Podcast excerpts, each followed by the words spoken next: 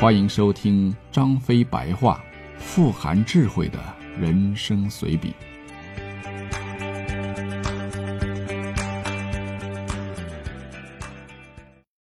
第三十八回，鸡肋杨修。提起徐庶来啊，我得说说杨修。杨修算是曹操杀的人之中比较有意思的一个了，我忍不住央求军师把他的故事说来听听。杨修官不大，是一个主簿，也就是一个文书，平日里也就负责写个字、整理个文件什么的。按说他一没有造反乱上，二没有违法乱纪，三没有损兵折将，也就是说他位低言轻，所以他连犯大错误的机会都没有。所以他的死啊，完全是这小子咎由自取。杨修祖上是世代为官，他父亲是太尉。可谓是位极人臣。当时的太尉跟丞相是平起平坐的，一个管行政，一个管军事。杨修是自幼聪慧，远近闻名，加上身份显赫，所以免不了一个骄字。一个从小在别人的赞扬声中长大的人，修为好的话，那叫自信；修为不好的话，那就叫自负。哎，其实就是虚荣了。杨修的虚荣不是一天两天的事儿了，屡次在人多的场合中抢曹操的风头。其实要论起猜谜啊、对对啊这种机智反应，杨修那肯定是远胜于曹操的。可关键的问题是你和曹操又不是同班同学，你这位置没摆对啊！抢曹操的风头，无疑就是抢自己的饭碗呐。当然，弄到最后抢了自己的脑袋，更是意料之外的事儿了。其实还有一个原因，就是杨修不会说话。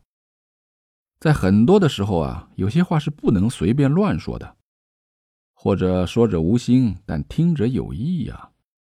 为此，军师讲了一个笑话，说以前旧时年关，有人在家中设宴招待帮助过他的人，一共请了四位客人。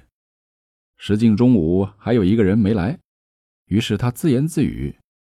哎呀，这该来的怎么还不来呀？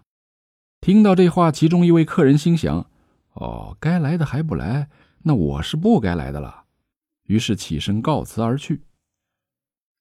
这个人就很后悔啊！哎呀，自己说错了话，赶紧说：“哎呀，不该走的又走了。”那另一位客人心想：“哎，不该走的走了，看来我是那个该走的了。”他也告辞而去。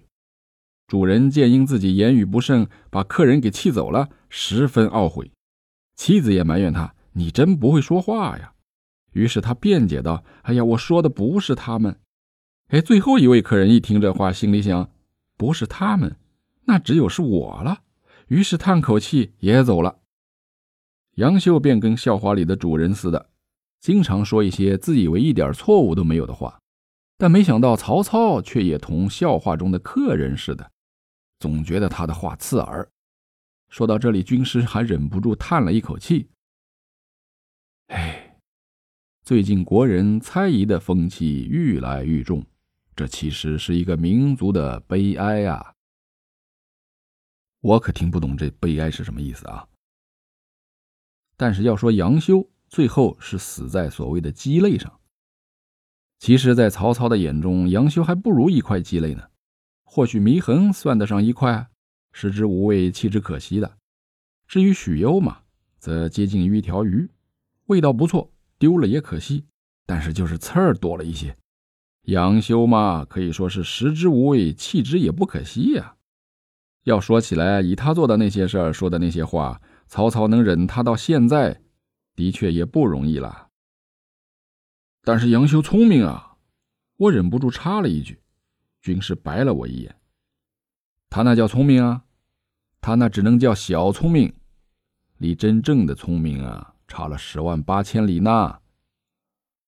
小聪明，我小声嘀咕着，小聪明总比我这种笨人强啊，至少他不吃亏呀。